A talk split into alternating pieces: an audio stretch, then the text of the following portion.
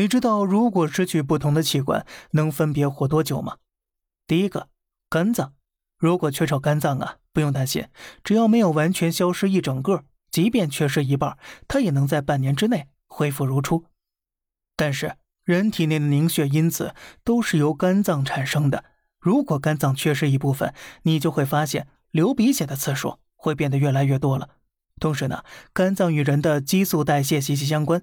如果是男生缺少肝脏，会导致乳房发育；女生的话，月经周期也会受到严重影响。第二个，肾脏，肾脏的主要功能是生成尿液，用来清除人体内代谢产生的各种废物和毒素。肾脏很重要，但是和肝脏一样，少一点不至于要命。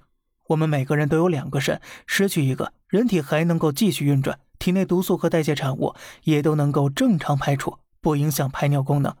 但是如果本来就有糖尿病、高血压，或者存在有反复的尿路感染，那么只剩一个肾这一类疾病会加重肾脏负担。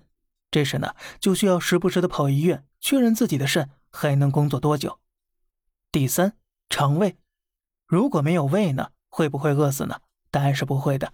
胃主要起到的就是消化作用。没有胃想活下来，还能通过吃流食维持生命，但这种生活会缺少很多乐趣。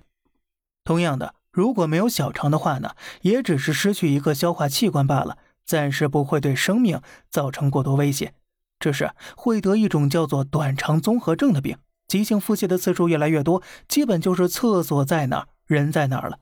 而且只有小肠才能吸收的钙也没有地方去了，只能堆积在肾脏里，形成肾结石。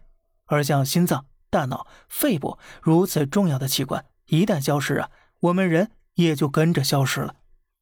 总之呢，有些器官失去了，并不会马上死亡，但是呢，长久下来会让人感觉生不如死。好了，这里是小胖侃大山，今天早上科普一下，每天早上七点与你分享一些这世上发生的事儿，观点来自网络，咱们下期再见，拜拜。